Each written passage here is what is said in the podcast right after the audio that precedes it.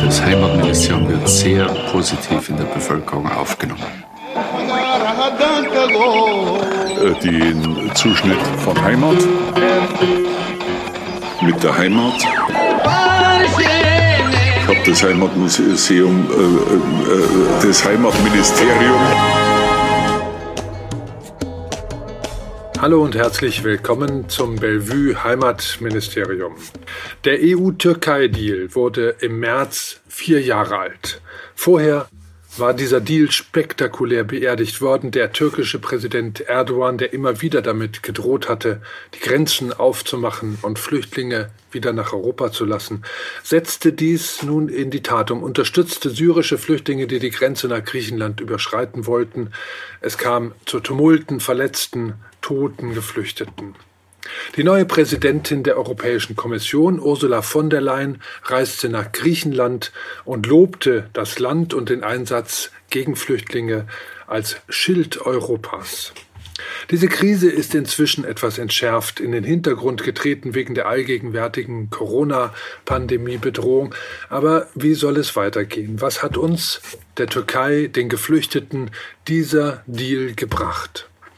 Nach dem Sommer der Migration, der eine nie gesehene Fluchtzuwanderung über die Türkei, Griechenland und die sogenannte Balkanroute brachte, wurden sukzessive Zäune errichtet. Ungarn, Österreich schlossen die Grenzen und gaben damit das Signal auch an andere Staaten, die Grenzen zuzumachen.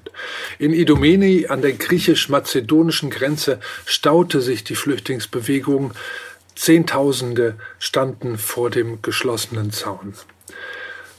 Am 18. März 2016 unterzeichneten Vertreter der Türkei und der Europäischen Union ein Abkommen, das der Türkei zweimal drei Milliarden Euro Hilfsgelder zusicherte, zur Versorgung von mehr als vier Millionen Flüchtlingen, vor allen Dingen aus Syrien. Im Gegenzug verpflichtete sich die Türkei, ihre Grenze nach Europa zu bewachen, sodass keine Flüchtlinge mehr nach Griechenland gelangen konnten. Wer dennoch nach Griechenland kam, sollte von dort in die Türkei zurückgeschickt werden. Geflüchtete nicht syrischer Herkunft sollten aber auch ein Asylverfahren in Griechenland betreiben können. Für jeden in die Türkei zurückgeschickten syrischen Flüchtling verpflichtete sich die Europäische Union, einen anderen syrischen Geflüchteten aus der Türkei aufzunehmen und innerhalb Europas zu verteilen und unterzubringen. Konnte so etwas funktionieren? Was sind die Folgen dieses Deals? Wo stehen wir heute? Diese Fragen stellten wir einer Expertenrunde in einer Videokonferenz. Die Professorin für Sozialanthropologie und Türkei-Expertin Sabine Strasser von der Uni Bern, dem langjährigen Geschäftsführer von Pro Asyl Günter Burkhardt und demjenigen, der gern als Architekt des EU-Türkei-Deals genannt wird, Gerald Knaus, Direktor des Thinktanks European Stability Initiative. Mein Name ist Stefan Dünnwald. Gerald Knaus benennt nun zunächst die Ziele, die Europa mit dem EU-Türkei-Pakt verfolgte. Naja, es ging uns um einige Ziele, die äh, zum Teil sehr ehrgeizig waren.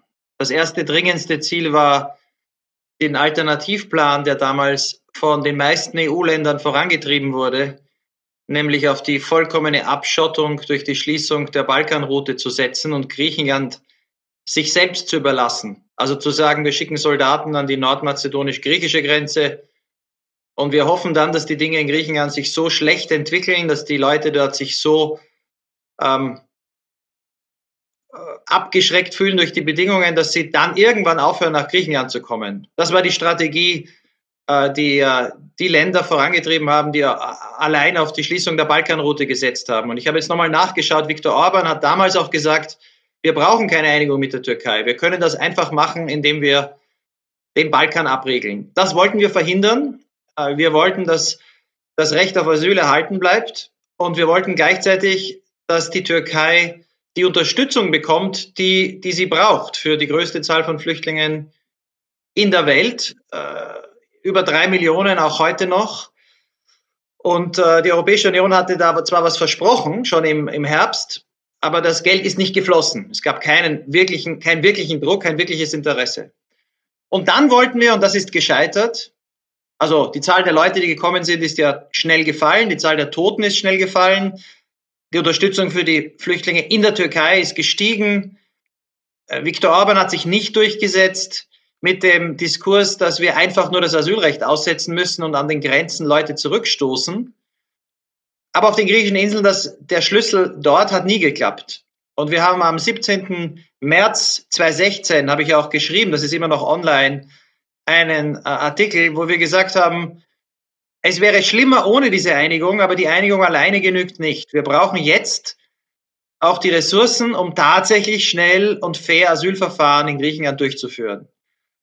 Okay, jetzt äh, sind wir vier Jahre später und äh, wir sehen, dass wir in einer Welt sind, die wir 2016 schon haben hätten können, ohne das Abkommen. Und in dieser Welt wird nun tatsächlich nur auf Abschreckung durch schlechte Bedingungen gesetzt. Die Situation der Syrer in der Türkei verschlechtert sich und wird sich in den nächsten Monaten dramatisch verschlechtern. Wenn das Geld nicht kommt, immer mehr Syrer gehen in der Türkei zu den Hilfsorganisationen und betteln jetzt um Unterstützung. Sie verlieren alle ihre Arbeitsplätze in der Türkei aufgrund der Wirtschaftskrise und der Schließungen. Das Gesundheitssystem in der Türkei wird zusammenbrechen, wenn das so weitergeht. Es gibt kein Geld auf dem Tisch von der EU. Griechenland hat das Asylrecht vor einigen Wochen ausgesetzt, ist sowieso überfordert. Und überall auf dem Balkan und auch an der griechisch-türkischen Landgrenze werden offene Pushbacks gemacht, also Leute ohne Verfahren zurückgestoßen. Also all das, was wir 2016 verhindern wollten, ist jetzt nach dem Ende des Abkommens eingetreten. Und die Frage ist, wie wir das jetzt heute im Jahr 2020 zurückdrehen, ganz konkret. Vielleicht darf ich nochmal zurückgehen nach 2016. Also zu dem äh, Zeitpunkt war ich nämlich gerade in der Türkei und es war schon interessant, das sozusagen aus der Perspektive äh, zu beobachten. Da war nämlich die Stimmung äh, ganz eindeutig wie, das kann gar nicht funktionieren. Wie soll man so viele Leute, äh, die ja damals noch unterwegs waren in Izmir äh, und in, an, an der gesamten Ägäisküste, wie soll man denn diese Leute überhaupt aufhalten?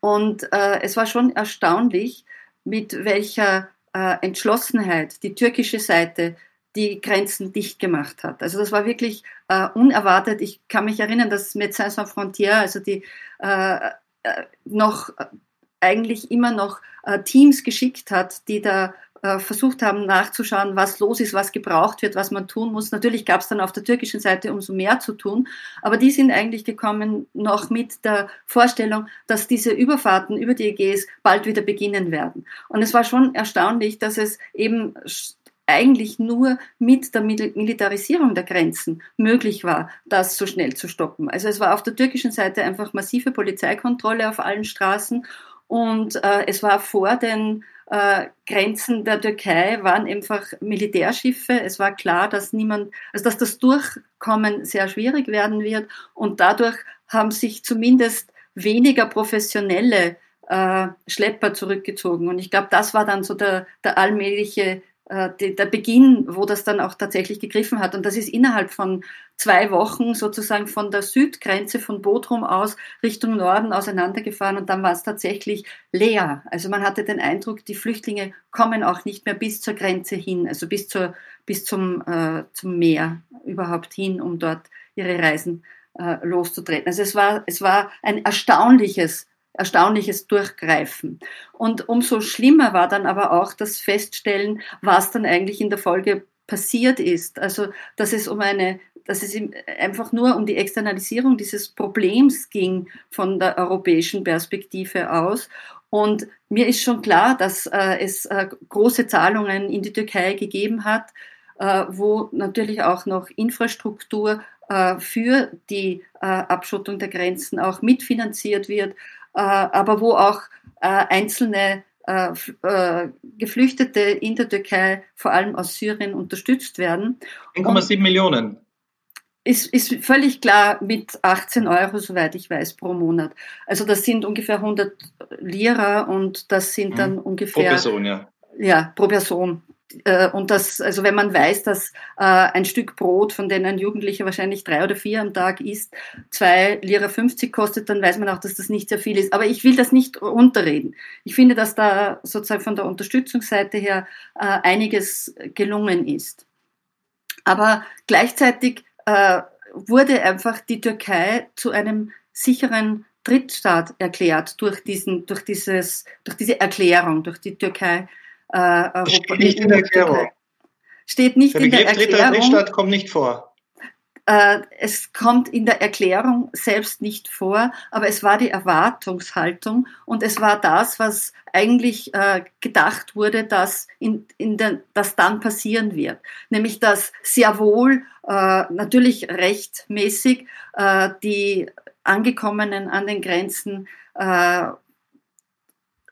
sozusagen deren Anliegen und deren Anträge äh, sehr wohl angeschaut werden, dass aber wenn es sich herausstellt, dass, die, äh, dass, dass sie keinen Anspruch auf Asyl haben, dass sie dann zurückgeschickt werden in die Türkei und nicht in ihr Herkunftsland. Also dass Readmission eine neue Bedeutung bekommen hat quasi, dass Leute zurückgeschickt wurden, nicht in ihr Herkunftsland, sondern in die Türkei als sicherer Drittstaat. Und das ist äh, eine äh, äh Vorgehensweise, die sozusagen neu war und die ja auch Schule machen wird in anderen äh, Abkommen, denke ich. Äh, da, da liegt natürlich ein Problem drinnen, wenn man die Türkei näher anschaut. Und es war natürlich die Erwartungshaltung, und das haben Sie auch immer wieder gesagt, Herr Knaus, natürlich war die Erwartungshaltung, dass die Türkei sehr viele zurücknimmt, damit eben dieser Stau, den wir jetzt in Griechenland haben, nicht entsteht. Und die Türkei äh, hätte wahrscheinlich mehr zurückgenommen, als zurückgeschickt werden kon konnten. Es waren ja bis jetzt nur 2000 Leute circa, die zurückgeschickt wurden. Das griechische Asylsystem hat vermutlich noch nie wirklich funktioniert. Mit dem EU-Türkei-Deal war es jedenfalls von Beginn an heillos überfordert. Auf den Inseln sollte im Schnellverfahren der Asylstatus neu angekommener abgeklärt werden. Wer kein Asyl bekam, sollte umgehend zurückgeschickt werden. Unklar ist, ob auch die griechische Regierung gar nicht wollte, dass das System funktioniert. Jedenfalls blieb auch die notwendige personelle Ausstattung der Asylbehörde trotz europäischer Unterstützung immer eklatant hinter dem Bedarf zurück. Die Folge kaum jemand wurde in die Türkei zurückgeschickt, nur wenige wurden mit Asylstatus auf das Festland gelassen, neu ankommende Flüchtlinge ließen die Flüchtlingscamps auf den griechischen Inseln bald aus allen Nähten platzen. Wir haben von Pro-Asyl-Seite erst einmal hier wenig an Verbesserungen festzustellen. Es gibt aus unserer Sicht dreifache Fehlerhäufung. Das erste ist, inhaltlich politisch stimmt Strasser zu, aber nicht in der Wortwahl. Es gibt seit der EU-Türkei-Erklärung keine Asylverfahren, bei denen inhaltlich in Europa die Fluchtgründe, die ursprünglichen, warum ist jemand geflohen, geprüft werden. Es wird ja nur noch geprüft, ist die Türkei sicher oder nicht, aber niemand prüft mehr die Fluchtgründe. Wir haben eine komplette Verlagerung der Flüchtlingsdebatte auf ein Herkunftsland, auf Syrien.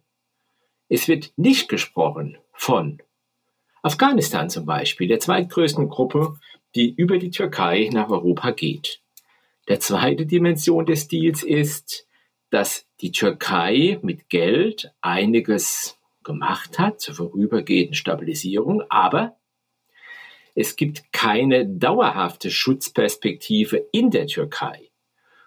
Das bedeutet, dass man in der Türkei nicht als Flüchtling anerkannt werden kann, dass man nicht in die Lage kommt, mit Rechtsstatus Teil der türkischen Gesellschaft zu werden. Und deswegen ist die Türkei kein sicherer Drittstaat, weil sie das Flüchtlingsrecht nicht achtet. Und die dritte Dimension, die finde ich politisch die wichtigste Dimension. Es war für Erdogan ein Freibrief, repressiv die Kurdenpolitik zu betreiben. Es ist ein Freibrief aus unserer Sicht, ich weiß, dass Herr Knaus vehement widersprechen wird, in Nordsyrien einzumarschieren, denn die EU-Türkei-Erklärung spricht unter Punkt 9 von sicheren Zonen, wo man Flüchtlinge und die, an, dort lebende Bevölkerung ansiedeln will, unterstützt. Also der Gedanke, in Nordsyrien irgendwas zu tun, den kann man durchaus so verstehen, dass da die Europäische Union, und das ist ja auch politisch abgedeckt, gegenüber dieser Syrienpolitik der Türkei beide Augen zudrückt und die Ohren schließt und den Mund hält. Ja, ich, ich könnte jetzt alle Dinge aufzählen, die meiner Meinung nach hier nicht stimmen. Natürlich gibt es Asylverfahren für alle Nicht-Syrer auf den griechischen Inseln. Die einzigen, wo es Zulässigkeitsverfahren gibt ohne Asylprüfung, sind die Syrer. Das ist seit vier Jahren so, das weiß auch jeder. Das, natürlich das haben Afghanen das, Recht, einen normalen Asylantrag nee, zu stellen. Sorry, das stimmt so nicht. Ah, natürlich stimmt das. Herr, das Herr, Herr Burkhardt, Sie wissen das. Sie wissen, dass die griechische Asylbehörde die äh, äh, äh Unzulässigkeit nur bei Syrern anwendet. Moment, wenn sie in der Praxis im Moment sie bei Syrern anwendet, weil man sich davon bessere Chancen verspricht, die Menschen loszuwerden. Ja, aber bei Afghanen werden normale Asylverfahren durchgeführt. Natürlich. Moment, der EU-Türkei-Deal ist der Anfang und wir lesen es nach mit dem Begriff der Unzulässigkeit von Asylanträgen und der ist, ja, nicht ist EU-Recht. Der ist nicht fixiert auf eine Nationalität und dieser Mechanismus, und deswegen ist dieser Deal einer der zentralen Bausteine, den alle Menschenrechtsorganisationen genau deswegen angreifen, ist es, dass man quasi von vornherein die inhaltliche, substanzielle Prüfung der Asylanträge ausblendet. Okay, das stimmt nicht. So. Ich würde vorschlagen, die Leute lesen das Abkommen. Dann werden sie sehen, dass dieses Abkommen, was ja nur eine Presseerklärung ist, EU-Recht natürlich nicht verändern kann. EU-Recht, griechisches Recht, Flüchtlingskonvention gelten vor der Presseerklärung und nach der Presseerklärung. Äh, das ist einfach, ja, äh, das ist einfachstes internationales Recht, das ist eine Presseerklärung, die nicht Rechtsstatus hat. Natürlich explizit ja sagt, das EU-Recht bleibt so, wie es vorher war. Und im EU-Recht gibt es Zulässigkeitsprüfungen. Und die einzigen Zulässigkeitsprüfungen, die die griechischen Behörden durchgeführt haben, weil sie, und ich finde richtigerweise gesagt haben, bei Syrern hat ja auch der griechische Staatsrat beschlossen, 2017, das höchste Gericht, bei Syrern kann es, kann man annehmen, dass Syrer in der Türkei sicher sind. Bei anderen haben es die Griechen nicht angenommen. Bei anderen gibt es normale Asylverfahren. Und jemand, der abgelehnt wird, in die Türkei zurückzuschicken, hat nichts mit Asylrecht zu tun. Das ist auch keine Frage des sicheren Drittstaates. Jemand, der abgelehnt wird, ist keine Frage des Flüchtlingsrechts. Dann ist die Frage, wie werden die Leute behandelt. Äh, das ist äh, aber allerdings, wie Sie selbst festgestellt haben, es gab ja auch nur 2000, die zurückgeschickt wurden, weniger als in den Monaten vor diesem Abkommen. Aber ich, finde, es bringt sehr wenig, jetzt diese Diskussionen zu führen, die sich im Kreis drehen. Meine Frage ist, wir haben jetzt seit Wochen kein Abkommen. Pro Asyl hat das gefordert. Das Abkommen muss aufgehoben werden. Es ist aufgehoben worden. Jetzt stehen ja. wir in einer Situation, wir stehen jetzt in einer Situation, wo die EU kein Geld mehr für die Syrer auf den Tisch legt, was wir vorher gesagt haben. Wir stehen in einer Situation, wo die Griechen das Asylrecht ausgesetzt haben. Jetzt haben sie gesagt, sie werden es wieder einführen, aber wir werden sehen. Ich bin da sehr skeptisch. Die Situation auf den Inseln ist so schlimm oder schlimmer wie zuvor. Ähm, und in der Europäischen Union ist eine Mehrheit der Staaten, eine ganz große Mehrheit mittlerweile der Meinung, Pushbacks sind okay. Wir haben das an der Landgrenze gesehen. Meine Frage ist jetzt die praktische. Was machen wir, denen es um den Schutz von Menschenrechten und Flüchtlingen geht, heute? Und im Jahr 2020 müssen wir erkennen, ohne EU-Türkei-Abkommen stehen wir vor all diesen Problemen. Sie sind noch verschärfter. Und wenn wir eine Lösung finden wollen, dann müssen wir die jetzt finden mit den Regierungen, die wir haben. Griechenland, in der EU, in der Türkei. Und meine Frage ist, und ich glaube, da könnten wir vielleicht sogar zu einem Konsens kommen, was machen wir jetzt? Äh, vielleicht darf ich da noch gleich mal ansetzen. Was, was machen wir jetzt? Und um das äh, in den Griff bekommen zu können, um das überhaupt äh, vielleicht auch neu denken zu können, müssen wir uns ja schon fragen, äh, was war bis jetzt an diesem Deal äh, dran, was hat er gebracht bis jetzt und was hat er äh, für Probleme hervorgebracht. Also indem er ja selbst sozusagen die Probleme, die wir jetzt auf, der, auf den griechischen Inseln haben, mit hervorgebracht hat. Ist Ach es Gott. natürlich die Frage, ob man, ja, es ist leider so, dass das äh, auch ein Teil die verstopften Wege sozusagen sind auch ein, ein Problem, mit dem wir zu tun haben. Und die Europäische Union, darf ich das fertig, darf ich es fertig sagen? Die Europäische Union hat ja eigentlich zu Beginn des Deals sehr stark auf Relocation und auf der anderen Seite aus der Türkei auf Resettlement gesetzt. Also es waren ja zwei Tools, die ganz massiv betont wurden, dass man dadurch sozusagen Entlastung bringen wird. Durch sozusagen Umverteilung in Europa aus Griechenland auf der einen Seite und durch äh, äh, das Resettlement sozusagen als Ersatz für die, die zurückgeschickt werden, ein Resettlement nach äh, Europa, äh, das geplant war. Und beides hat eigentlich auch nicht wirklich funktioniert, so wie man sich das vorgestellt hat. Jetzt ist für mich schon so die große Frage, wenn man das erneuert, dann müsste eigentlich als Voraussetzung dafür einiges passieren. Es müsste nämlich Europa, wenn es überhaupt bereit wäre, diesen nächsten Schritt zu gehen und noch einmal Geld in die Türkei zu schicken. Da müsste es aber gleichzeitig auch mit den eigenen äh, Resettlement-Programmen weitergehen. Also da bin ich ja ganz bei Ihnen. Es braucht Überlegungen, was man tun muss, um äh, äh, eine, die Situation zu verbessern, weil wie sie jetzt ist, ist sie humanitär nicht erträglich. Da sind wir uns, glaube ich, alle einig. Die Analysen, die wir machen, sind nicht so unterschiedlich. Aber es geht darum, was brauchen wir für Voraussetzungen, um da überhaupt äh, einen Schritt weitergehen zu können. Und ich glaube, dass Europa das große Problem ist, weil es weder Relocation noch Resettlement voranbringt. Und auf der anderen Seite möchte ich jetzt noch einen Satz dazu sagen. Ich denke schon, dass die Türkei mit vier Millionen Flüchtlingen, die es derzeit im Land hat, äh, eigentlich auch überfordert wird. Und das wird bei der ganzen Debatte um den EU-Türkei-Deal oft einfach zu sehr vernachlässigt. Dass nicht nur die Türkei sozusagen äh, vielleicht Interessen hat, ja natürlich hat es das, regionale Interessen, Machtinteressen, Erdogan ist unzuverlässig, das alles wissen wir doch. Äh, aber gleichzeitig haben sie einfach vier Millionen äh, Geflüchtete im Land und die müssen äh, versorgt werden, soll unterstützt werden von dem Deal, weiß ich, aber das reicht ja nicht. Und zudem gibt es auch in der Türkei Spannungen. Und die ganze Hoffnung, dass zum Beispiel, dass die, die AK-Party sie eben nicht ewig weiter regieren wird und dass es schon langsam zu Veränderungen kommt, da muss man auch mithören, dass die CHP ganz gut auch die diese ähm, Trommel schlägt, dann schicken wir die Syrer zurück. Also da gibt's durchaus auch ganz andere äh, Perspektiven, die von der GHB die Situation der Geflüchteten nochmal viel schwieriger machen würden. Und ich möchte noch einen Satz auch zu der ursprünglichen Situation sagen. Also es war ja auch nicht einmal Erdogan selbst, sondern Davutoglu, wie am Anfang erwähnt wurde, der diesen Deal geschmiedet hat. Und Erdogan hat die ganze Zeit sozusagen Opposition im eigenen Land gemacht. Wie ich in, in der Türkei war, in der Zeit 2016, war es einfach so, dass äh, Erdogan immer Europa eine Doppelzüngigkeit vorgeworfen hat. Und das, auf dem kann er jetzt weiter argumentieren. Also er kann natürlich ganz viel von dieser Situation auch machtpolitisch nützen. Und er braucht äh, internationale Erfolge, weil es ist ja alles ein furchtbares Desaster, was er außenpolitisch in den letzten Jahren geleistet hat.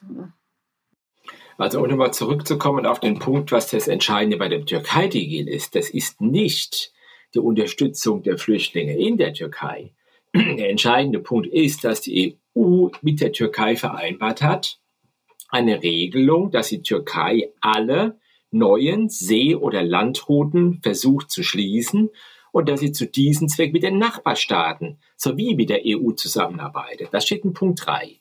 Das heißt, die Schließung der türkisch-syrischen Grenze, die knallharte Rückführungspolitik Richtung Afghanistan, das Ab Fangen von Menschen, die versuchen, aus der Türkei Richtung Europa zu fliehen. Klammer auf, auch türkische Staatsbürger, die verfolgt sind, erkennt man nicht bei Nacht und Nebel, wer es ist und lässt sie rein. Diese knallharte Schließung der Grenzen führt zu einem Dominoeffekt von Grenzschließungen von Ungarn bis Balkanroute bis Türkei, griechische Grenze bis syrische Grenze. Und das bedeutet, dass grundsätzlich für politisch Verfolgte versucht wird, ein Bollwerk zu errichten, wo man Asylanträge nicht stellen kann. Und das ist deswegen rechtswidrig, weil man an der Grenze ein Recht hat, die Grenze zu passieren, wenn man Flüchtling ist im Sinne der Genfer Flüchtlingskonvention. Und dieser Grenzübertritt ist nach Artikel 31 der GfK auch nicht illegal, sondern da darf niemand für belangt werden. Man kann nicht legal ein anderes Land an der Grenze betreten und sagen, jetzt möchte ich gerne mal einen Asylantrag stellen. Und deswegen sind Pro Asyl, Amnesty, alle Menschenrechtsorganisationen so vehement gegen diesen Deal. In dem Sinne, dass wir sagen, individuelle Anträge auf Asyl müssen möglich sein. Das ist eben nach diesem Deal in der Praxis, wie er durchgesetzt wird, nicht der Fall. Und das ist in der Türkei nicht möglich, weil ja die Türkei nach wie vor den geografischen Vorbehalt hat. Also das spielt ja dann noch mit rein. Der geografische Vorbehalt zur Genfer Flüchtlingskonvention ist die ursprüngliche Einschränkung, dass nämlich 1951 bei der Verabschiedung der GFK diese nur für Geflüchtete aus Europa galt. Erst 1967 wurde durch ein sogenanntes Zusatzprotokoll diese geografische Einschränkung aufgehoben. Die Türkei hat die GFK, nicht aber das Zusatzprotokoll ratifiziert. Deshalb kann jemand aus Europa in der Türkei Asyl beantragen, jemand aus Syrien oder Afghanistan aber nicht. Auf einen Punkt aber möchte ich nochmal zurückkommen. Mit dem EU-Türkei-Deal wollte man sich auch Zeit erkaufen, Zeit, um eine Lösung für die Flüchtlingszuwanderung zu bekommen. Diese Zeit wurde nicht genutzt. Die politische Lage in Europa, aber auch die Situation auf den griechischen Inseln ist im Grunde ähnlich wie im Winter 2015. Eine funktionierende europäische Lösung ist nicht in Sicht. Treten wir da auf der Stelle? Ja, wir sind drei Schritte zurückgekommen, weil in Griechenland die Lösungen gar nicht mehr möglich sind. Wir hatten nie Asylverfahren in Griechenland, die den Standards genügen und die der Perspektive eines dauerhaften Schutzes in einer Aufnahmegesellschaft enden.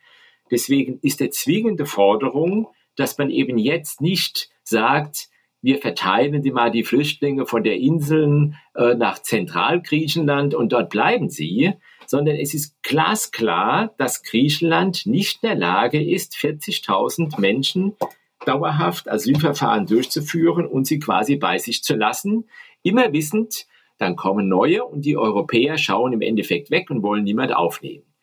Wir fordern deshalb als Pro Asyl, als Menschenrechtsorganisationen, dass Deutschland an der Stelle eine europäische Initiative ergreift und dass man sich verabschiedet von dem Gedanken, man kann Zehntausende in die Türkei abschieben, jetzt. Und das ist die einzige Schlussfolgerung, dass man die Asylverfahren in der Europäischen Union durchführt. Und es bringt auch nichts zu sagen, naja, dann nehmen wir mal ein paar Kinder auf. Oder wir nehmen mal ein paar Anerkannte aus Griechenland auf, die, by the way, vielleicht gar nicht mehr da sind, sondern mittlerweile äh, diffundiert sind in andere EU-Staaten. Das Kardinalproblem ist menschenunwürdige Zustände als Folge des Deals, als Folge von Mangel an Rechtsstaatlichkeit. Und was wir momentan machen müssen, ist quasi in jedem Einzelfall, wo es geht, bis zum Europäischen Gerichtshof für Menschenrechte zu gehen, um die Menschen rauszuklagen aus diesen Elendslagern. Und das ist mit solchen Zuständen, wo sie kaum Anwälte haben, kein Zugang zu Gerichtsverfahren, eine unwillige griechische Regierung, unwillige europäische Regierungen und eine deutsche Regierung, die Angst hat vor Rechtspopulismus, ist das eine extrem schwierige Situation. Und durch diese Corona-Krise, die Corona-Pandemie, werden wir erleben, dass der Ausbruch der Pandemie in den griechischen Flüchtlingslagern eben nicht dort bleibt, sondern wird die ganzen Inseln treffen. Und wenn wir hier in Deutschland mal hoffentlich so weit sind, dass wir wieder zu äh, mehr Freiheitsrechten zurückkehren können, werden wir erleben, dass die neue nächste Welle der Pandemie über uns hereinbricht, uns in ganz Europa. Und der Virus kennt eben nicht eine nationale Grenze. Und deswegen dürfen wir diese ganze Frage nicht mehr länger flüchtlingspolitisch diskutieren. Wir müssen sie mal diskutieren unter Gesichtspunkten der Pandemiebekämpfung. Es ist ein Wahnsinn, Großunterkünfte, Massenlager irgendwo in Europa zu haben. Und am sichtbarsten ist es auf den griechischen Inseln, aber auch in den anderen Flüchtlingslagern vor und an Europas Grenzen. Aber das Tragische ist ja, dass genau durch den Coronavirus sozusagen die nationalstaatlichen Grenzen so stark geworden sind. Richtig. Also es ist ja genau der umgekehrte Prozess passiert. Ich verstehe schon, was Sie sagen, aber die, die Realität ist derzeit eine ganz andere. Und äh, vor allem äh, in der Türkei äh, haben wir derzeit sozusagen einen sehr starken äh, Ausbruch. Also in der Türkei wird sich das äh, viel stärker noch auswirken äh, als zum Beispiel in Deutschland. Also es stellt sich einfach immer die Frage, welche Rolle spielt die Türkei bei dem Ganzen? Bei aller Unzuverlässigkeit der, der Politik eines Präsidenten Erdogan äh, haben wir dort einfach auch eine Überforderung, die jetzt zusammenkommt aus einer großen Zahl von Flüchtlingen, die ja gerade in Zeiten von Corona äh, aufgrund der unsicheren Arbeitsverhältnisse, in denen sie mehrheitlich gearbeitet haben, alle ihre Jobs verlieren und damit auch die Möglichkeiten, Einkommen zu generieren. Äh, wir haben einfach eine erhöhte Gefahr in den Großstädten wie Istanbul mit 16 Millionen Einwohnern, äh, wo eben sehr viele äh, auch untergetaucht sind und auf engstem Raum leben. Also da werden wir, wir haben nicht nur die griechischen Inseln als ein Problem, sondern wir haben in der Türkei unzählige Problemherde, mit denen wir uns auseinandersetzen müssen. Und da ist es einfach überhaupt keine Frage mehr, können wir irgendwohin zurückschieben, weil die Türkei sowieso die Grenzen zugemacht hat und sie auf weiteres natürlich gegen Europa ganz stark zulassen wird so wie es jetzt ausschaut im Moment. Es gibt ja Elemente, die richtig sind, nämlich die Flüchtlingsaufnahme in der Türkei zu finanzieren. Es ist völlig richtig, dass Kinder von Flüchtlingen in der Türkei in das Schulsystem äh, gelangen. Wir brauchen eine Öffnung des türkischen Rechts und wir müssen, glaube ich, alle realistisch sehen, dass diese Corona-Pandemie kurzfristig nicht zu lösen ist. Und deswegen müssen wir nicht nur flüchtlingspolitisch denken, sondern an der Stelle auch sagen, okay, wie kriege ich in die Lage, in Griechenland am schnellsten leer. Es wird keinen Tourismus in diesem Sommer in Griechenland in dem Maße geben wie bisher. Dann macht man eben Quarantänestationen für einige Wochen und dann müssen die Menschen aber raus aus Griechenland. Und man kann auch hier, wie es mit den 48 Minderjährigen geschieht, sie hier in Quarantänemaßnahmen nehmen. Es ist nicht schön, aber alles andere heißt, dass man ordnungspolitisches Denken über eine Gesundheitsprävention für ganz Europa stellt. Und deswegen meine ich, wir müssen diese großen Seuchenherde insgesamt versuchen, klein zu kriegen. Und das heißt, raus aus diesen Elendsvierteln vor äh, den kleinen Orten in, auf den griechischen Inseln. Also wir haben derzeit eine Situation, wo in Brüssel über die Zukunft der europäischen Flüchtlings- und Asylpolitik nachgedacht wird, wo es auch sogar Budgetvorschläge gibt. Da ist nichts vorgesehen für Flüchtlinge in den Nachbarländern, weil es natürlich immer eine Alternative gab zu einer Hilfe für die Türkei und eine Abkommen mit der Türkei. Die Alternative war Orban. Und das war Monate vor dem EU-Türkei-Abkommen. Zäune, Soldaten, Asylrecht aussetzen, Leute zurückschicken. Militarisierung. Das ist die Alternative. Und die, die an diese Alternative glauben, glauben heute, sie müssen in der Türkei niemandem mehr helfen. Warum soll man Türken, den Türken Geld geben? Wir schicken einfach mehr Soldaten an die Außengrenze. Das ist die Strategie heute. Und Sie wissen, wie viele Regierungen diese Strategie offen verteidigen heute. Offen verteidigen. Jetzt kann Deutschland natürlich eine deutsch-deutsche Debatte führen, aber wir müssen zugeben, Lesbos ist nicht in Deutschland. Ohne die griechische Unterstützung der Regierung kann man nichts tun. Und wenn die griechische Regierung klar sagt, ohne eine Einigung mit der Türkei, ist ihre Priorität die Abschreckung. Mit allen Mitteln. Inklusive die Marine. Wenn die griechische Regierung Leute zurückstößt an der Landgrenze, in der Erwartung, dass der Europäische Menschenrechtsgerichtshof Ihnen am Ende Recht geben wird. Weil ja ein griechischer Präsident dieses Menschenrechtsgerichtshofs erst vor wenigen Monaten gesagt hat, wenn die Spanier Leute zurückstoßen, bei Marokko, ist das okay. Die Erwartung der Regierungen in Europa ist, dass die Gerichte sich anpassen, nicht umgekehrt. Ich fürchte, ich fürchte, dass sie nicht ganz falsch liegen. Denn Gerichte wissen natürlich, sie verlieren jede Glaubwürdigkeit, wenn sie Urteile treffen und die werden ignoriert. Das heißt, die Gefahr, vor der wir heute stehen, ganz konkret, ist, dass es ganz viele gibt in Europa, die sagen, keine Hilfe für die Türken, keine Hilfe für Syrien und der Türkei, keine Umsiedlungen aus Griechenland, Abschottung der Grenzen, Militarisierung. Das ist die Strategie von Donald Trump, das ist die Strategie von ähm, Viktor Orban seit, seit langem, das ist die Strategie an der kroatisch-bosnischen Grenze. Das ist das, wogegen wir heute stehen. Und die Frage jetzt praktisch, wenn wir das nicht wollen, wenn wir aber wissen, dass es nicht genügt, dass Pro Asyl oder andere oder auch wir in Deutschland heute über, überzeugen. Weil, wie gesagt, ohne die Griechen, ohne die Türken, ohne die EU, ohne andere geht es nicht. Dann brauchen wir eine strategische, eine politische Strategie, wie wir Mehrheiten in Griechenland überzeugen. Mehrheiten, diese Regierung, denn die ist länger an der Macht. Und wie wir die Türkei überzeugen, dass eine Politik, die etwa den Syrern den Zugang zum Gesundheitswesen garantiert, dass die nicht aufgegeben wird. Welche Garantie haben wir, dass die Türken nicht irgendwann sagen, das ist zu teuer? In Griechenland wurde das jetzt so gerechnet, so umgeändert, dass Asylwerber keinen Zugang mehr zum Gesundheitswesen haben. Das ist in der EU. Mit welcher Berechtigung sagen wir den Türken, sie dürfen das nicht machen? Wenn wir nicht eine Strategie entwickeln, diese Spirale umzudrehen. So, und jetzt mein Vorschlag. Die Strategie muss darin bestehen, erstens den Türken zu sagen, wir bieten euch wieder Geld an für Unterstützung, Sozialhilfe der Syrer. Die brauchen sie heute mehr als zuvor. Für Flüchtlinge, nicht nur für Syrer.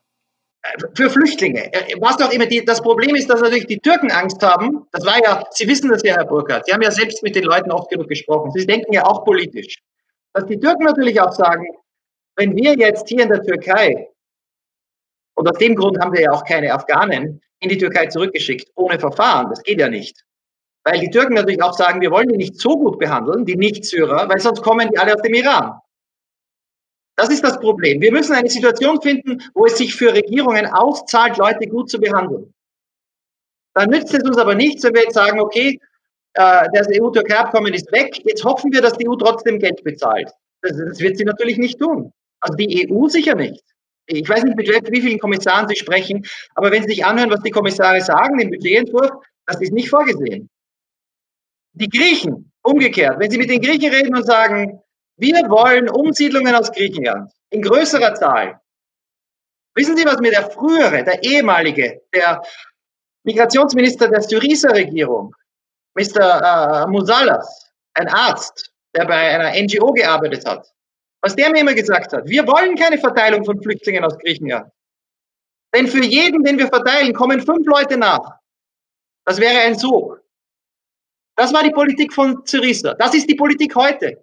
Warum fordert die griechische Regierung nicht, dass 10.000 aus Griechenland verteilt werden? Warum? Weil sie wissen oder denken, sie denken, sie wissen, dass dann 20.000 kommen. So, jetzt können wir sagen, okay, das ist schlecht, aber wenn die Griechen nicht für die Umsiedlung sind, wenn die Griechen selbst sagen, ein paar Kinder, das genügt uns, wie überzeugen sie dann äh, andere Europäer? Wissen Sie, ich habe mit vielen in letzter Zeit mit vielen Regierungen gesprochen, Ministern, Präsidenten, ein Präsident ruft einen anderen an in Europa und sagt, wir müssen was tun für die Griechen. Wir müssen denen Leute abnehmen. Die Antwort, die Griechen haben ja gesagt, sie wollen das nicht. Ja, was machen wir dann? Das heißt, wir brauchen eine Strategie, die allen zeigt, es gibt eine Möglichkeit, irreguläre Migration zu reduzieren, ohne das Flüchtlingsrecht auszuhebeln. Wenn wir den Türken Hilfe anbieten, wenn wir den Griechen Hilfe anbieten, wenn wir aber gleichzeitig dafür arbeiten, dass Syrer in der Türkei eben doch sicher sind. Die Türken werden nicht auf einmal drei Millionen Leuten die Staatsbürgerschaft anbieten. Das haben die Deutschen bei den Bosniern auch nicht gemacht.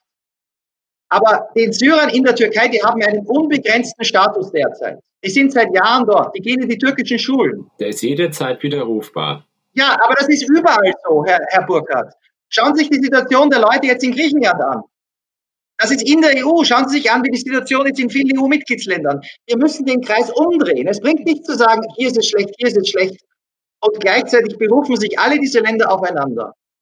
Ich glaube einfach, dass sich die Türkei äh, auf so eine finanzielle Unterstützung auch dieses Mal nicht mehr einlassen wird. Sie haben nämlich einfach größere Ziele und sie brauchen Unterstützung, um eben nicht die nächsten 900.000 oder 950.000, die an der Mauer leben derzeit, äh, hereinzubekommen. Also wir haben wirklich eine verschärfte Situation jetzt. Also ja. ich, ich, ich verstehe Ihre Versuche sozusagen, das äh, über die griechischen Inseln derzeit zu überlegen.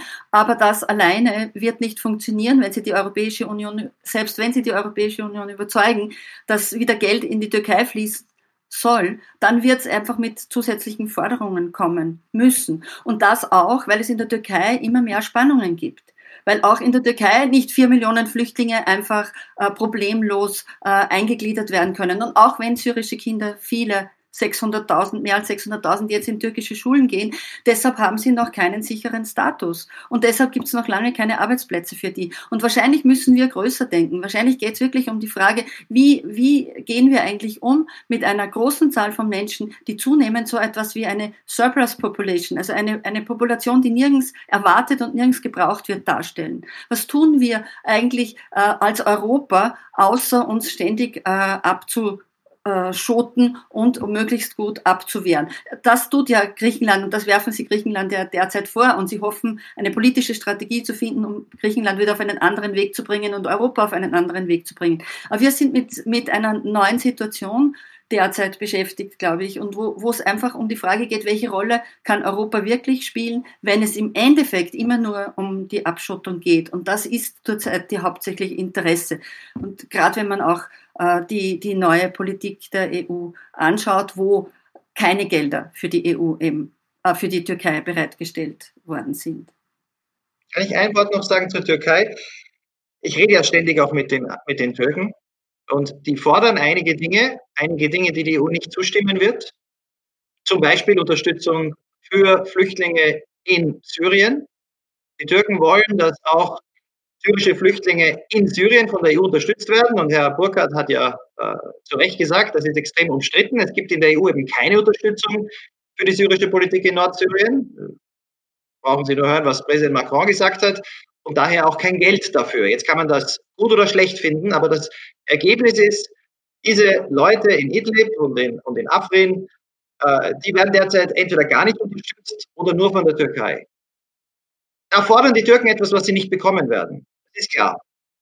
Also in der EU ist da überhaupt gar kein Zweifel daran. Was ich jetzt den Türken sage, ist, in, es ist im türkischen Interesse, zumindest zwei Dinge jetzt zu fordern. Erstens, aus dem EU-Türkei-Abkommen die Unterstützung für die nächsten vier Jahre fortzusetzen. Ich habe so viele Projekte in der Türkei getroffen, so viele Gesundheitszentren für Syrer, die von der EU finanziert werden, Schulprojekte, Frauenhäuser, in Sultan Beyli in Istanbul, ein ganzes Community Center für Syrer, all diese Institutionen, das wird alles ohne Geld verschwinden. Die Sozialhilfe für die Syrer ist heute wichtiger als je zuvor. Also mein Argument für die Türken ist, entweder ihr bekommt das oder ihr bekommt es nicht. Wenn ihr es nicht bekommt, dann wird der Wettbewerb zwischen armen Türken und armen Syrern in der Türkei noch schlimmer. Dann wird es politisch noch schwieriger. Und das Zweite, was die Türken fordern sollten und müssten, was auch im EU-Türkei-Abkommen vorgesehen ist, ist Punkt 4 die Umsiedlung von Leuten, von Schutzbedürftigen aus der Türkei in die EU in einem geordneten Verfahren. Das könnte man auch für Nicht-Syrer öffnen. UNHCR hat viele Jahrzehnte aus der Türkei etwa Afghanen, die Schutz brauchen, Verfahren gemacht und umgesiedelt. Derzeit und 2017 sind noch 80.000 Afghanen in die Türkei gekommen. Ich habe sie gesehen, wie sie registriert wurden. Die haben dann ein Papier ausgefüllt für UNHCR, für den Antrag auf Asyl-Umsiedlung. Da war aber kein Datum, weil UNHCR keinen Platz mehr hat. Wenn jetzt die Türken sagen würden, liebe EU, wir fordern zwei Dinge, die für uns gut sind. Finanzielle Unterstützung für die Syrer, das ist für euch gut und für uns gut. Und Umsiedlung von Schutzbedürftigen aus der Türkei in einige Länder der EU. Dafür verpflichten wir uns und sagen den Griechen, wir bemühen uns weiterhin, indem wir auch die zurücknehmen von den Inseln, die nach einer fairen Prüfung keinen Schutz brauchen. Nur darum geht's. Und dann können wir uns umdrehen und nach Athen gehen und sagen, griechische Regierung, es gibt einen neuen Stichtag. Die, die jetzt auf den Inseln sind, werdet ihr nie zurückschicken. Die Türken nehmen sie nicht. Ende der Diskussion. Das heißt, es geht jetzt darum, so schnell wie möglich, ohne die zur Abschreckung zu missbrauchen, diesen Menschen zu helfen. Jetzt bin ich bei Herrn Burkhardt. Wenn wir Länder in Europa finden, die sagen, wir nehmen die, umso besser. Das Problem ist, ich erlebe diese Debatte jeden Tag. Ich bin am Telefon ständig mit Leuten. Deutschland führt diese Debatte intensiv, dank auch der Zivilgesellschaft, dank auch der Politik, dank auch der Medien. Aber in anderen europäischen Ländern wird über dieses Thema nicht geredet. Da wird kein Politiker irgendetwas tun. Das heißt, die entscheidende Frage ist, wie kriegen wir in ein paar Ländern, Finnland, Luxemburg, Deutschland, vielleicht die Niederlande, vielleicht Irland, vielleicht Frankreich, vielleicht Portugal, eine Bereitschaft, einige zu nehmen aus Griechenland. Und alle anderen so gut es geht über die nächsten Monate zu bringen. Das ist das Ziel. So, das ist jetzt nicht so ehrgeizig, aber letztlich ist es unglaublich ehrgeizig, weil wir die Türken überzeugen müssen, dass das besser wäre als der Status quo. Und den Griechen die Angst nehmen, dass sie dann, wenn sie das machen, eine Verbesserung der Zustände für Zehntausende auf den Inseln und Umsiedlung dass sie dann nicht am Ende schlechter dastehen als vorher. Und wenn wir das hinkriegen, mit einer breiten Koalition, von den CDU-Politikern bis zum pro Asyl, also FDP, SPD, CDU, Grüne, Zivilgesellschaft, Kirchen, die sagen, das kann man machen und wir beweisen, dass wir hier als Deutschland vorangehen, dann hätten wir viel erreicht. Darüber hinaus, wenn wir das nicht schaffen, ist alles andere Träumerei. Vor wenigen Tagen hat Herr Joachim Stamm, der, äh, der stellvertretende Ministerpräsident aus Nordrhein-Westfalen, äh, öffentlich gesagt, Nordrhein-Westfalen könnte einige hundert Leute nehmen. Wenn Nordrhein-Westfalen sagen würde, wir nehmen 1000, der, der, der grüne Justizsenator in Berlin hat gesagt, wir könnten 1000 nehmen. Wenn vier, fünf Bundesländer, natürlich die Bürgermeister sagen das auch, aber die sagen dann 40 oder 10 oder 5. Aber das ist wichtig politisch. Aber wenn die Bundesländer sagen würden, wir nehmen jedes Bundesland die größeren 1000 Leute und das wird gut organisiert, dann sind wir schnell bei 5000 oder mehr. Aber zumindest bei 5000. Und ich halte das also zumindest nicht für utopisch. Also da gehen wir ja überein. Und zwar an der Stelle, dass man die besten dokumentierteste Gruppe sind diejenigen, wo es in Deutschland Familienangehörige gibt. Die haben eigentlich einen Rechtsanspruch. Wegen der Drei-Monatsfrist nach der Dublin-Verordnung, innerhalb der er quasi realisiert sein muss, sind in den letzten zwei Jahren fast 3000 Anträge abgelehnt worden, wo Menschen in Griechenland sind, Angehörige in Deutschland.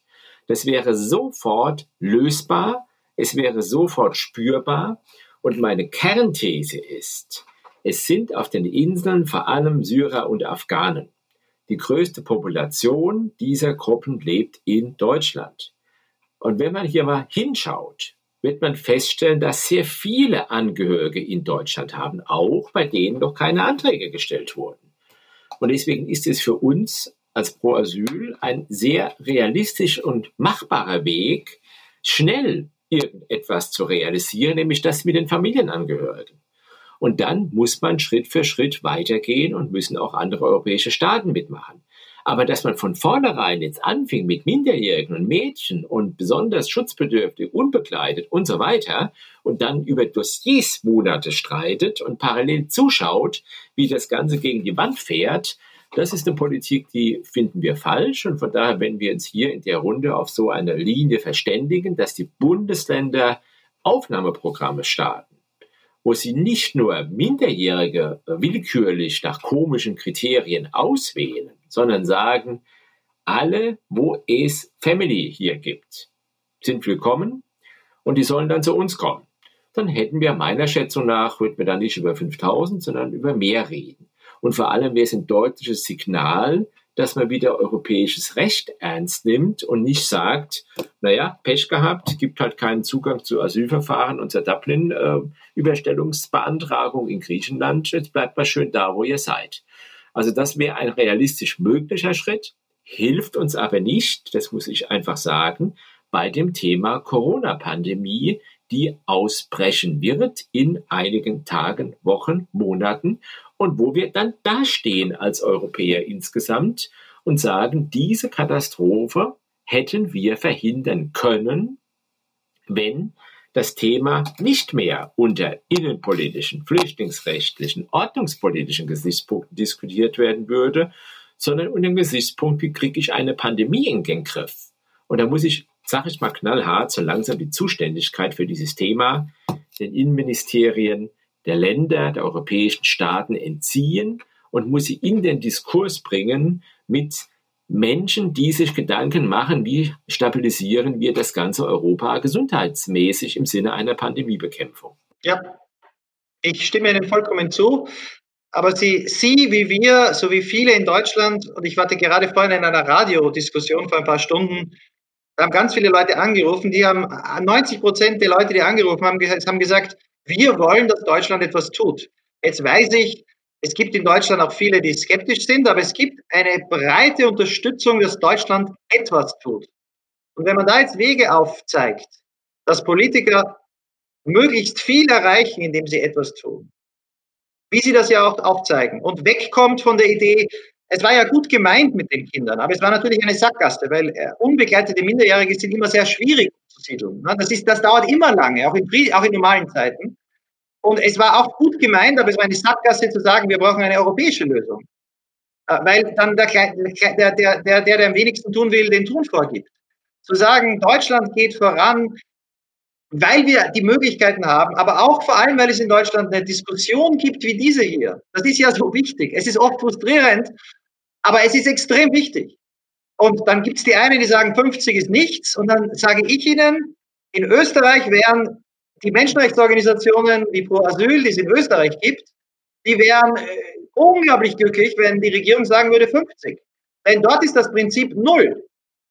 Und so gesehen hat Deutschland hier eine Vorreiterrolle, die viel damit zu tun hat, äh, wie auch hier noch immer diskutiert wird. Und wenn man da pragmatische Lösungen anbietet, dann kann hier wirklich ein Beispiel in einer Zeit, in der überall in der Welt das Flüchtlingsrecht de facto abgeschafft wird. Aber es war der, der Ausgangspunkt sozusagen 2016 war genau das, dass man äh, Resettlement, also das, äh, die Umsiedlungsprogramme stärken wollte. Das war ja eigentlich eine, eine äh, Aufgabe, die die Europäische Union vier Jahre Zeit hatte, in den Griff zu bekommen und eigentlich nichts passiert ist in die Richtung, außer dass Papier gefüllt wurde, aber es gab keine Entscheidungen, die wirklich diese Situation verbessert hätten. Also das ist jetzt natürlich auch kein, äh, keine Gegenstrategie gegen Ihre Überlegungen, sondern es ist einfach nur die, die den nackten Tatsachen in die Augen schaut. Und ich bin wahrscheinlich auch Österreicherin genug, um genau diese, äh, dieses an die Wand laufen sehr gut zu kennen. Aber ich empfinde es eben nicht nur als eine österreichische Politik, sondern es, es ist ja auch so, dass äh, äh Polen, Tschechien, Ungarn derzeit grinsend uns erzählen, äh, dass sie zwar verurteilt wurden vom, äh, äh aufgrund ihrer, vom Europäischen Gerichtshof, weil sie damals die Umverteilung verweigert haben, nämlich die europäische Umverteilung, also Relocation verweigert haben. Aber sie sind ja eigentlich die, die Vorreiter jetzt. Also sie, sie stehen ja jetzt eigentlich gut da. Und Österreich gibt ihnen genau das Gefühl, verstärkt genau dieses Gefühl, weil sie ja äh, tatsächlich hinter äh, den, denselben Weg beschreiten.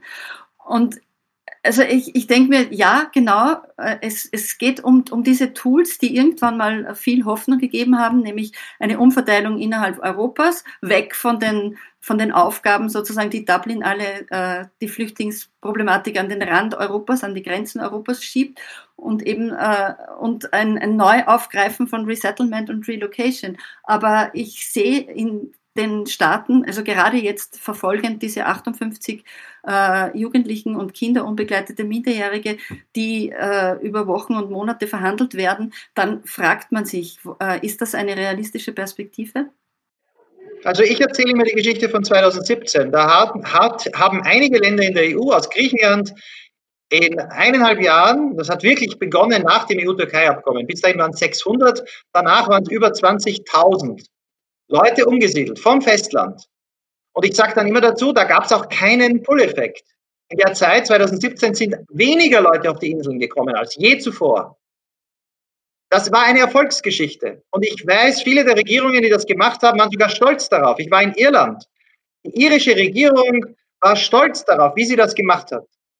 Dieses Programm lief aus 2017. Ein Grund, warum es ausgelaufen ist, war auch die griechische Regierung war eigentlich zufrieden. Die Zahl der Flüchtlinge auf dem Festland ist nicht mehr gestiegen. Die ist vier Jahre lang gleich geblieben.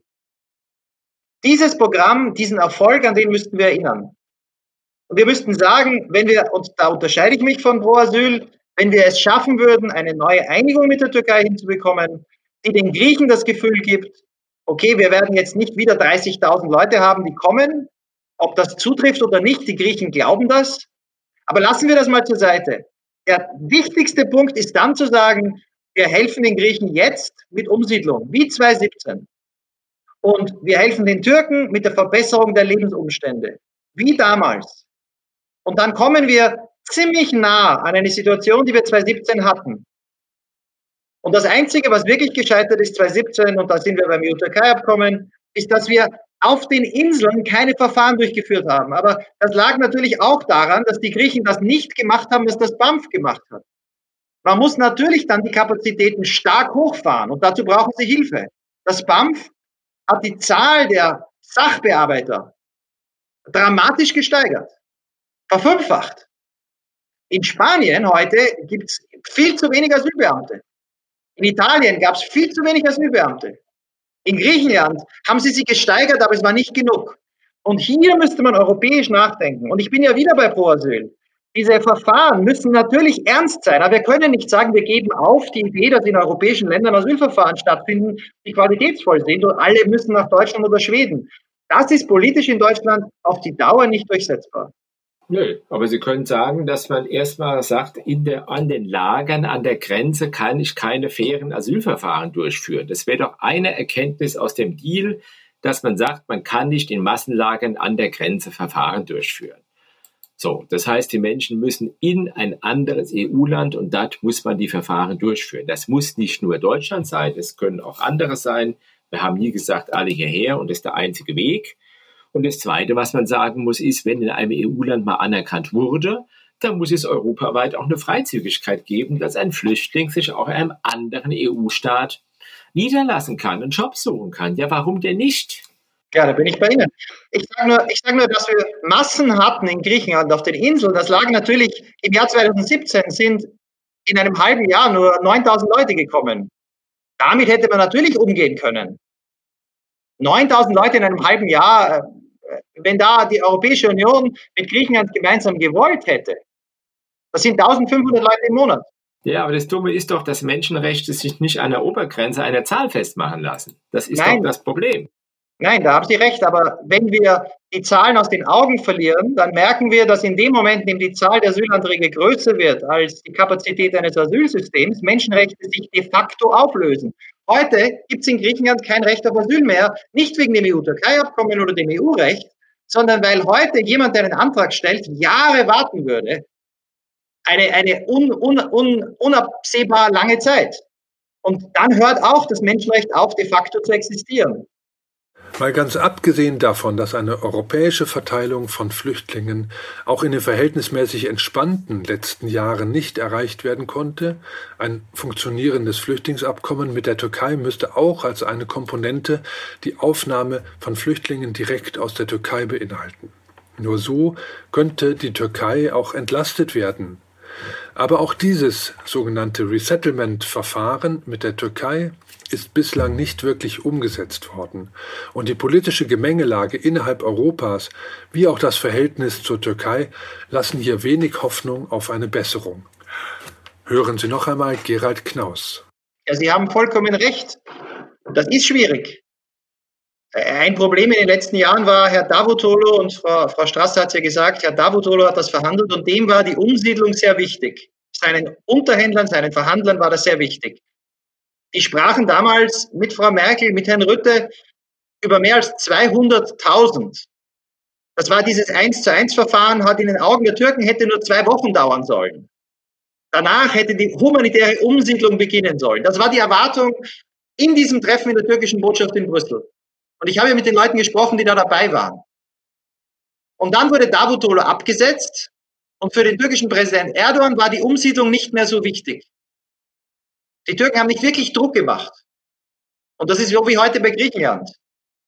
Aber jetzt sagen die Türken, politisch zumindest, es ist uns wichtig. Wir wollen, dass das auch wieder diskutiert wird, ernsthaft. Ich finde, wir sollten sie unterstützen. Menschenrechtsorganisationen könnten ja auch sagen, und das ist ja nicht schwierig, das tun sie vielleicht dann auch, hier hat die Türkei recht. In dem Abkommen steht Hilfe durch Umsiedlung. Dann ist die Frage, wen? Ich, Herr Burkhardt hat wieder recht. Es gibt natürlich auch in der Türkei viele Syrer, die Verwandte haben in Europa. Die Schweden bringen ziemlich viele Syrer derzeit immer noch aus der Türkei nach Schweden über Familienzusammenführung. Man könnte aber auch sagen, ein Resettlement-Programm, wie es das früher gab. Also wo es Verfahren gibt, die UNHCR auch durchführen kann, wenn wir den türkischen Asylbehörden bei Afghanen jetzt nicht vertrauen. Und dann nimmt man die Leute. Das Wichtige ist aber ein Argument, dass das in Deutschland eine Chance hat, durchzukommen, politisch. Bei all dem müssen wir sagen, das sind Schritte, die die Humanität bewahren, die aber nicht dazu führen, dass wieder Hunderttausende nach Deutschland kommen. Denn diese Frage, die stellen die Politiker im Bundestag, und zwar in allen Parteien. Denn keiner will, dass die AfD in Deutschland den Erfolg hat, den vor einigen Jahren ein Salvini oder ein Orban oder eine Le Pen oder andere hatten. Derzeit sind diese rechten Parteien schwach. Aber wenn wir jetzt eine soziale Krise haben, eine Wirtschaftskrise im Zuge der Corona-Situation und diese rechten Populisten neu angreifen, dann müssen wir ihnen zeigen, mit einer robusten Politik, dass wir die Menschenrechte schützen können. Aber dass da nicht 500.000 Menschen über den Balkan oder über die Türkei bis nach Deutschland wandern. Ja, aber da muss man nicht über, da muss man nicht über Flüchtlingspolitik reden und über Asylrecht, sondern müssen wir darüber reden, wie verhindern wir, dass Erdogan mittlerweile zu einem der größten Fluchtverursacher geworden ist. In der Türkei durch die Repressionspolitik, die er fährt, und in Nordsyrien. Wie verhindern wir, dass vor der Haustür Europas neue Konfliktherde eskalieren? Also da müssen wir uns ernsthaft und seriöserweise um diese Konflikte vor Europas Grenzen kümmern und nicht so tun, als seien die über Asylrecht zu lösen. Aber dann sprechen wir auch über diesen Türkei-Deal, wo man quasi Erdogan formuliert hat, pass mal auf, Sie bekommen Geld, einige Milliarden, ist ja ganz gut, habe ich auch nichts dagegen. Dafür schließen Sie die Grenzen und dann schauen wir mal nicht so genau hin, was in der Türkei läuft. Das ist das Schlüsselland und wenn das in Europa weiter kippt, also wenn die Türkei weiter kippt Richtung Unrechtsstaat, um es mal so zu formulieren, dann haben wir die nächste Fluchtbewegung Richtung Europa. Also von daher müssen wir das Thema anders aufziehen, als wir es jetzt hier diskutieren, nicht innenpolitisch, sondern außenpolitisch. Ich stimme Ihnen ja zu, Herr Burkhardt, aber Deutschland hat sich in den letzten Jahren, obwohl es das Hauptzielland war und, und ganz aktiv bei der Zustandekommen dieses Abkommens, dieser Erklärung, für die Menschenrechte in der Türkei mehr eingesetzt als jedes andere europäische Land. Na, der andere machen mehr als England, mehr als ja, Spanien. Wenn die anderen gar nichts tun, ist wenig schon viel. Also. Deutschland hat eine Völkermordresolution im Bundestag verabschiedet. 2000 nach dem EU-Türkei-Abkommen. Ja, das war aber was für lange her ist. Ja, Deutschland hat einen Botschafter, der mehr. Ja, ich sage Ihnen nur, Herr Burkhardt, wenn Sie denken, dass die anderen Europäer sich jetzt mehr für Menschenrechte in der Türkei einsetzen, als wir das im Iran tun oder in Ägypten oder in Aserbaidschan, weil wir das nur deswegen nicht getan haben, weil wir ein Abkommen hatten, dann glaube ich, ist das eine Illusion. Aber es war schon immer so, dass Deutschland sich besonders eingesetzt hat für Menschenrechte in der Türkei, weil auch ja. eine sehr große äh, Bevölkerungsgruppe in Deutschland davon betroffen ist und auch immer wieder politischen Druck gemacht hat. Also es war ja nicht so, dass es, also das ist schon auffallend, dass, dass da jetzt eine gewisse Beißhemmung zugenommen hat, seit der, der, der Deal äh, eine gewisse Relevanz zumindest gehabt hat. Aber wir haben ja jetzt keinen Deal mehr. Also jetzt müsste es ja ganz anders sein. Ja, ich sage ja gehabt hat. Aber ich, ich, ich garantiere Ihnen, ich glaube, das Gegenteil wird der Fall sein. Wenn wir keine Kooperation mehr mit der Türkei haben, wenn die Türken, und das, Sie sagen, Sie wissen das ja gut aus der Situation in der Türkei, wenn die jetzt sehen, wie die Europäische Union an der Grenze zwischen Griechenland und der Türkei mit Flüchtlingen umgeht, das haben ja die Türken alle gesehen. Wenn die Türken dann hören, jetzt unterstützen wir sie auch nicht mehr finanziell, dann wird unsere Glaubwürdigkeit, wenn wir über Menschenrechte in der Türkei reden, bei einem Durchschnittstürken, der nicht politisch ist, nicht besonders hoch sein. Dann wird es sehr leicht sein, für die Regierung zu sagen, was die Europäer sagen, das ist uns vollkommen egal, weil das sind Heuchler.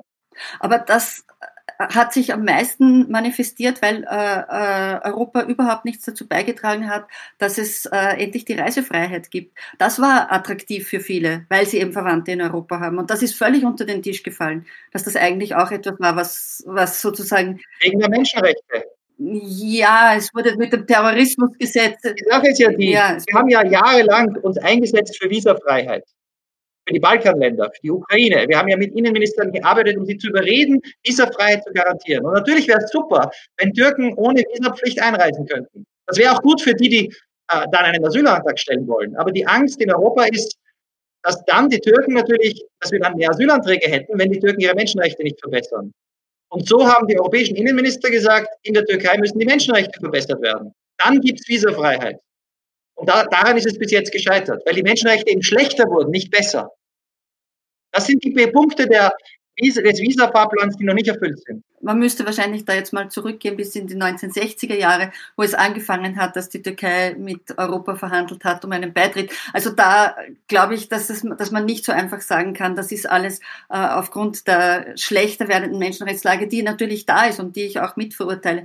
Aber das ist nicht der einzige Grund, warum das nicht funktioniert hat. Also das glaube ich schon lange nicht mehr. Ja, wir da, haben für die Ukraine die Visapflicht aufgehoben. Wir ja, haben für Georgien die Pflicht aufgehoben. Aber die haben die Bedingungen alle erfüllt. In der zweiten Jahreshälfte 2020 wird Deutschland für sechs Monate den Vorsitz des Europäischen Rates übernehmen. Für eine Schlussfrage habe ich die Gesprächsrunde gebeten, mir zu sagen, was Sie der Bundesregierung hierfür mit auf den Weg geben würden.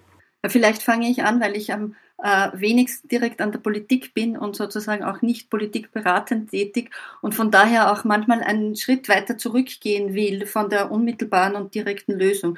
Also ich glaube, dass es im Moment tatsächlich so ist, dass zu schnelle und einfach erscheinende Lösungen uns nicht weiterführen, dass wir sozusagen dann einen Kreislauf beginnen und vielleicht in vier Jahren wieder dort diskutieren, wo wir jetzt diskutieren. Das Ganze ist jetzt natürlich ein richtig nervöses System geworden, weil wir auch noch Corona dazu haben. Also es ist wirklich sehr äh, schwierig und problematisch, derzeit Lösungen zu finden. Umso dringender brauchen wir natürlich äh, Überlegungen, was sinnvoll sein könnte. Äh, ich denke mir, das, was sich durch die ganze Diskussion durchgezogen hat, ist eben zum einen die Frage der Umverteilung weg von den Grenzen. Das ist ganz was Zentrales. Und das andere ist äh, ein, ein Herausholen von ganz vielen äh, Geflüchteten aus bestimmten äh, Gebieten. Und dazu gehört einfach die Türkei. Da sind zu viele äh, Menschen äh, derzeit sowas wie zwischengelagert und es werden immer mehr. Äh, ich gebe pro Asyl völlig recht, dass äh, die Türkei das mitverschuldet, aber das ändert nichts daran, dass die Zahl der Geflüchteten mehr werden. Also ich denke mir, dass es diese Tools, äh, die 2016 ja so massiv gestärkt wurden in der Europäischen äh, Union und so als Hoffnungsträger gegolten haben, dass die einfach äh, bis jetzt gnadenlos versagt haben und einfach neu gedacht und vielleicht wie 2017 mal kurze Zeit in eine positive Richtung weisen, dass da einfach ganz viel mehr daran gearbeitet werden muss. Und das andere ist, dass Europa diese Haltung, die fast, die mich einfach aus einer postkolonialen theoretischen Perspektive heraus immer wieder stört, diese Haltung der, der Überlegenheit, äh, wenn, solange wir die nicht aufgeben, wird immer äh, sozusagen jeder Diskurs dahin münden, dass wir entscheiden, wer das Recht hat, da hereinzukommen. Das ist politisch natürlich so, aber es ist moralisch trotzdem fragwürdig. Naja, es ist nicht nur moralisch fragwürdig, sondern es ist rechtlich nicht zulässig an der Grenze zurückzuschicken und an der Grenze auszusortieren nach irgendeiner Zahl. Mir geht es nicht mehr nur um Flüchtlingspolitik, sondern wir haben eine Situation, wenn wir weltweit uns umschauen, wo Menschenrechte kaum noch zählen und Menschenrechte sind individuelle Rechtsansprüche von Einzelnen, die auch notstandsfest sind, auch Corona-fest, das Folterverbot zum Beispiel, das Verbot der menschenunwürdigen Behandlung. Und das gerät weltweit alles in Vergessenheit. Und wir haben in Europa die Europäische Menschenrechtskonvention. Wir haben nächstes Jahr 70 Jahre Genfer Flüchtlingskonvention. Und ich erwarte von einer deutschen Bundesregierung, dass sie an der Stelle die Fahne der Menschenrechte hochhält, auch wenn es unpopulär ist. Und wir haben für diese Menschenrechtspolitik in Deutschland breite gesellschaftliche Unterstützung. Und da darf ich eben nicht nur auf den rechten Rand schauen, sondern ich muss an der Stelle Vertrauen haben in das, was Zivilgesellschaft, Demokratie und Rechtsstaatlichkeit ausmachen und was für uns seit 45, 1945 ausgemacht hat. Und das will ich bewahren. Und damit keine Deals auf Kosten der Menschenrechte, keine Pauschalablehnungen an den Grenzen, aber rechtsstaatliche Verfahren innerhalb der Europäischen Union. Wenn ich mir was wünschen könnte, dann wäre das einerseits etwas sehr Konkretes und andererseits eine größere Vision von der deutschen Präsidentschaft. Das Konkrete ist zu sagen, egal was wir theoretisch in unseren Dokumenten haben, wenn wir es nicht schaffen, in Südosteuropa mit der Türkei, mit Griechenland, auf den Balkanstaaten, unsere bestehenden Rechtsnormen umzusetzen. Also keine gewalttätigen Pushbacks im Balkan, in Griechenland, keine menschenunwürdige Behandlung und den Aufbau von Asylsystemen. Wenn wir das dort nicht schaffen, dann hat Europa keine Glaubwürdigkeit. Also hier zu beweisen, dass Deutschland vorangeht und mit wem immer sonst der mitgeht und mit den europäischen Institutionen hier zu beweisen, das geht. Das wäre das eine. Das zweite ist größer. Wie Herr Burkhardt sagt, die Menschenrechte sind überall unter Druck, in der ganzen Welt derzeit. Donald Trump würde das Asylrecht lieber mal heute als morgen ab, abschaffen. Äh, die Situation an der mexikanisch-amerikanischen Grenze kennen wir. Ich brauche die anderen Länder nicht aufzählen. Russland, Brasilien, Indien. Wir haben eine Situation, wo Deutschland mittlerweile der Stützpfeiler ist, auch bei der Finanzierung von Organisationen wie dem UN-Flüchtlingshilfswerk oder der Welthungerhilfe. Deutschland ist hier mittlerweile wirklich ein Träger des Systems geworden. Und hier eine Vision zu entwickeln, wie man andere überzeugen kann, mitzumachen. Wir müssen es schaffen, dass auch andere Länder sagen, wir sehen es als unser Interesse an, als etwas Gutes, Asylsysteme aufzubauen. Wir haben derzeit in der Welt eine überschaubare Zahl von Flüchtlingen. Also Leute, die wirklich über andere Grenzen hinweg geflohen sind. Und die Welt ist in der Lage, mit diesen Leuten umzugehen. Und hier eine Koalition aufzubauen.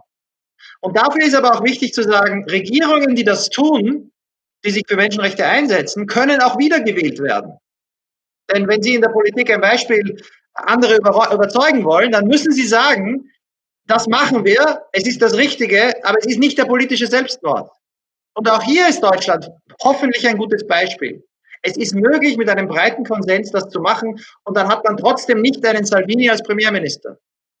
Und wenn das gelingt als Vision, dass die Flüchtlingskonvention im nächsten Jahr nicht stirbt, sondern eine Zukunft hat, dann wäre schon viel erreicht.